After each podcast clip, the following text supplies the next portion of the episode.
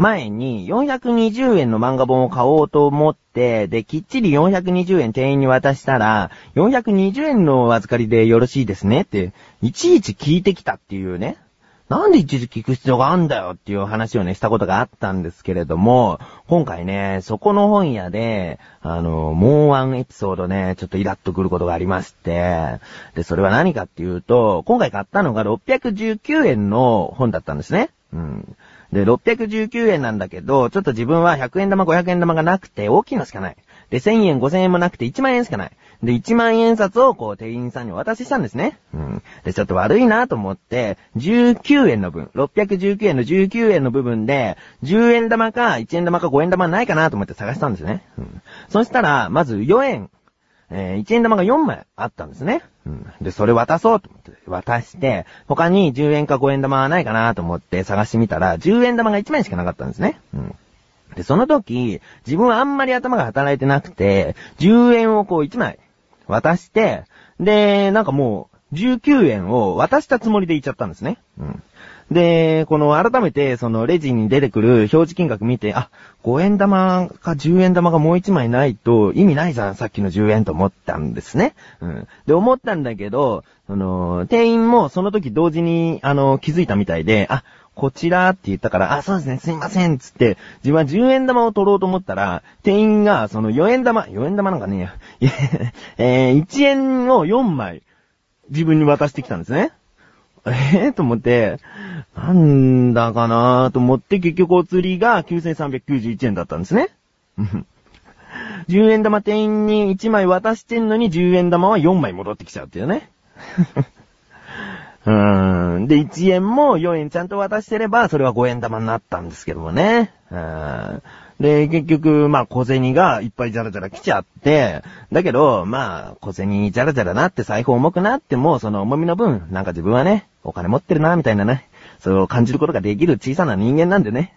まあ、ちょっと、でも、その、店員の、その、態度っていうかね、なんか、店員はね、気づいちゃいないんですよね。お釣り渡すときも気づいちゃいなくて、何やってんだかなとか思って、ダメだな、ここの店員は、本当に、とか思ったんだけど、あの、お釣りをもらってすぐ自分は財布にしまいながら出て行こうとしちゃって、お客様、あの、お品の方はって言われて、あ、ちょっと恥ずかしいなと思って、今回これは引き分けにしといてやるっ、つって。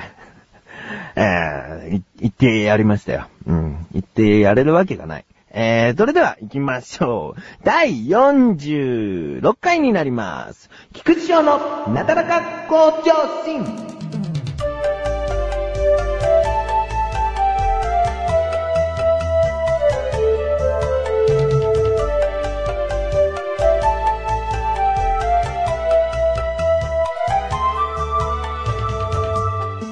この前ですね、あの、メンバーとラジオの打ち合わせをしてたんですね。うん。これはもう毎回毎回、あの、撮ることに打ち合わせっていうものはしていて、で、自分の、その、打ち合わせといえば会議室。まあ、確かに会議室なんだけども、あの、ファミレスでやるのが、自分はね、結構、その、やりたかったことなんですね。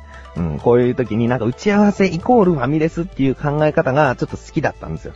うん、それでファミレスで毎回打ち合わせをしてるんですけれども、えっ、と、まあ、入ってお水だけっていうわけにはいかないじゃないですか。うん。何かしらちょっとね、頼まないと、そのね、場所を借りてる分みたいな感じで、あのちょっとね、何か頼んだ方がいいなとは毎回思ってるんで頼んでるんですね。うんで、今回自分が頼んだのは、えー、グラスに入ったちっちゃなあんみつを頼みました。うん。で、小高は仕事帰りなんで、普通にまずご飯を頼むんですね。うん。で、菅井はドリンクバーだけ。うん。まあね、菅井のドリンクバーだけっていうのも、一番低価格で居座り続けられるとか思うかもしれないけど、あれなんですよね。あんみつよりはドリンクバーって単品高いですからね。うん。で、まあ、あのー、それで、頼んだんですね。で、自分は、その、まあ、頼んだ時に、自分は、その、あんみつを頼むんだけど、あんこがあんまり好きじゃないから、あの、あんこ抜きって言うんですよ。うん。この、クリームあんみつ、あんこ抜きでって言って店員さんにお願いして、うん。それで、あのーまあね、なんであんこ抜くかっつってね、別に自分はあんこが食べたくてあんみつを食べるわけじゃない。その寒天とか牛皮とか、そのフルーツのちょっとしたカットされたものとかが食べたいためにそのあんみつを頼んだだけなんで、だちょっとあんこ抜きでっていうのは結構たまにすることなんですね。うん。それで、えー、まあ頼み終わりましたよ。うん。そんで、まあ、あんこ抜きなんつうとね、ちょっとメンバーもこう下向いて、クスクス笑ってるんですよ。何がおかしいんだと思いながらね。うん。まあ、それで料理が運ばれてきまして、で、まず自分のその、あんみつが来たんですね。うん。まあ、あんこ入ってないんで、蜜ですね。蜜、蜜が来たんですね。クリーム蜜ですね。うん。クリーム蜜が来て、で、まあ、菅井はドリンクバーなんでね、もうすぐに自分で好きなドリンク取りに行ってね、飲んでたりするんだけど、その後に小高が頼んだ、えー、そうか、ここでファミレスの名前を言ってしまうような感じがするんですが、えーっと、ここに出てくる料理名と実際に行ったレストランは異なります。で、ガストバーガーが来まして、えー、あの、ガストバーガーが来まして、で、そのガストバーガーが店員さんが持ってくるときに、その、目が合うんすよ。自分と目が合うんすよ。自分はその、クリーム蜜を食べてるのに、ガストバーガーのお客様、つって、自分を見るんですよね。うん。で、いやいやいや、こちらですって小高を指して、あ、失礼しました、みたいな感じで小高の方に置くわけですよ。うん。そんで、小高は、その、ガストバーガー食べ終わった後に、俺もデザート食べたいなってことで、チョコバナナパフェをね、うん、頼んだんですよ。うん。で、小高が頼んでる時に、小高、お前もなんか抜けっつって。自分があんこを抜いて、その笑われたから、仕返ししてやりたくて、お前もなんか抜けっつって言ったら、チョコバナナパフェ、ミント抜きで、っつったんですよ。確かに、あの、チョコバナナパフェにはミントの葉っぱが乗ってるんですね、毎回。それで毎回、小高は、その、灰皿とかそういうところにミントを避けちゃう人なんで、ミントが乗ってこなくていいと。だからミント抜きで、つって。そんで、ちょっと菅井と俺はクスクス笑ってたんだけど、まあね、ミント抜いたってさ、名前チョコバナナパフェなんだから、チョコがバナナを抜いてくれないとさ、もうもしくはパフェって言葉を抜いてくれないと、チョコバナナパフェ、パフェ抜きでみたいなこと言ってくれないとさ、面白くねえなとか思ったんだけど、まあ、ミント抜きでっていうね、その地味な感じで、あの、注文したら本当にミントが乗ってない状態で来たんで、うん、ああ、通用するもんだなと思って。で、その、まあそうです。その来る前ですね。チョコバナナパフェが、その、また店員が運んできたんですよ。ね？自分は、グラスに入ったクリーム蜜を食べ終わるか終わらないかぐらいの時なんですよ。ゆっくり食べてたから。うん。そんでチョコバナナパフェのお客様って言いながら、自分を見てるんですよ。どんだけこの三人一俺が食いしん坊に見えてんだよと思って。で、こちらですってまた自分が小高の方を指して、あ、こちらですかみたいな感じで小高の方に置くわけですよ。なんだかね、まあ、確かに小高も菅井も痩せ型ですよ。うん。自分だけですよ、この小太りな感じのね、風貌は。あ、だからってさ、いちいちさ、ガストバーガー、チョコバナナパフェってさ、ちょっとその、高カロリーな食べ物イコール菊池賞みたいなことやめてほしいよね。うーん。これからどんどんこう、痩せてくっつんだよ。ガリガリになるっつんだよ。ちょっと文句が多いですね。えー、まあ、自分が店員の立場だった頃もあったんで、あんまり、あんまり店員さんは直接怒ったりしない方ですけどもね。はぁ、このお茶いい味出してますね。そうですね。渋さ、甘さ、苦さ、絶妙なバランスですね。この味、私たちの番組で出せませんかね出せませんよ出しましょうよ。はい、小高のお茶の味、ぜひお聞きください。いい味出したい。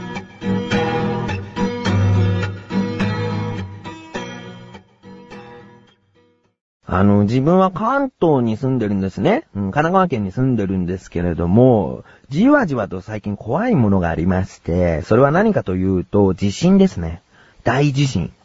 関東大震災2的なもういつ起こってもおかしくないんじゃないかなと思って、うん。それで、まあなんだかんだ、こう、パソコンで地震というキーワードを打つ機会っていうのが、まああるんですね。うん。で、地震って、えー、ひらがなで言うと、死に点々で、死にんじゃないですか。うん。まあ、これはなんとなくもう自然と、こう、覚えているもんじゃないですかうん。なんだけど、あの、地震って、あ、コーナーコール行ってないんで、一回コーナーコールに行きまーす。すいません、ちょっとね、話覚えておいてくださいね。えーえー自力 80%!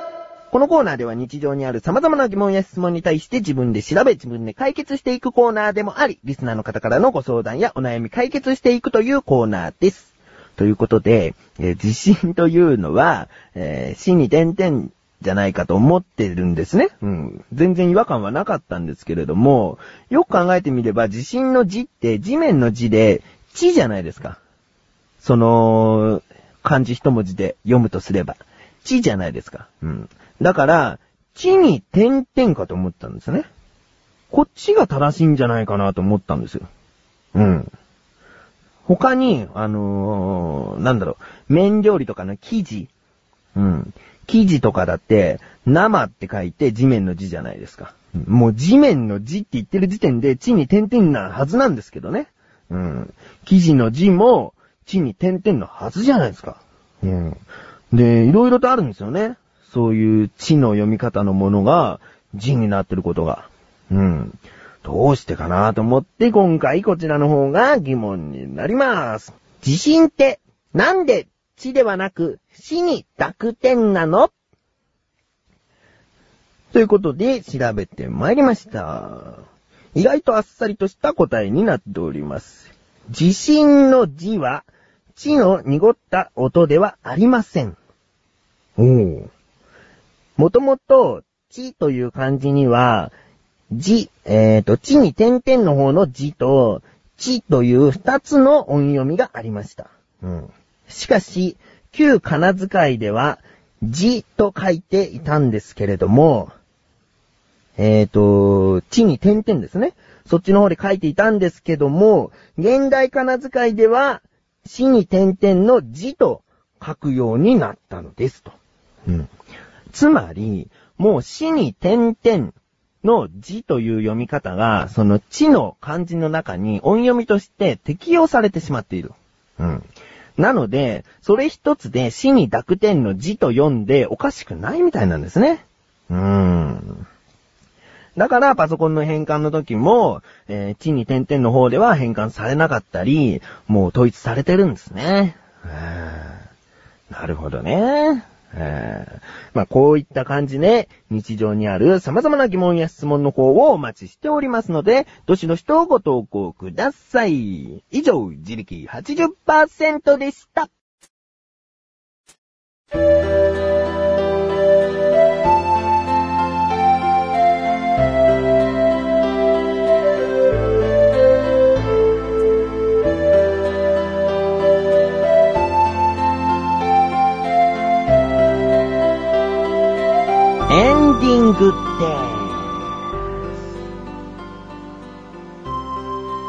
今回、とあるページを更新いたしました。どこかと言いますと、横断歩道ラジオの、えー各番組、菅井小高のお茶の味と、菊師匠のなだらか向上心のバックナンバーページですね。うん。各番組のバックナンバーページに、聞きどころを追加いたしました。うん。今までは、ただその、第何回って書いてあって、スタートっていうのが書いてあっただけなんですけれども、その回その回にどんなことを話しているかを、えーまず目で確認してから再生できると。うん。つまり、えーどこまで聞いたっけなーっていう方がもしね、いらっしゃったら、ちゃんと内容が簡単に書いてあるので、選びやすくなっているかと思うんですね。うん、あ、この話聞いたかな、確か。とか、そういう場合に、あのー探しやすくなっております。また、この回を初めて、あの、聞いてくださった方は、えー戻ってみて、えーあ、なんだ、こんな話してんのか、みたいなね。うん、そういうのも、あの、お分かりいただけるかなと思いますので、ぜひ、あの参考にしていただいて、えーバックナンバーの方も聞いていただけたらなと思っております。というわけで、えーなだらか向上心は毎週水曜日更新です。それでは、また次回。お相手は菊池一生でした。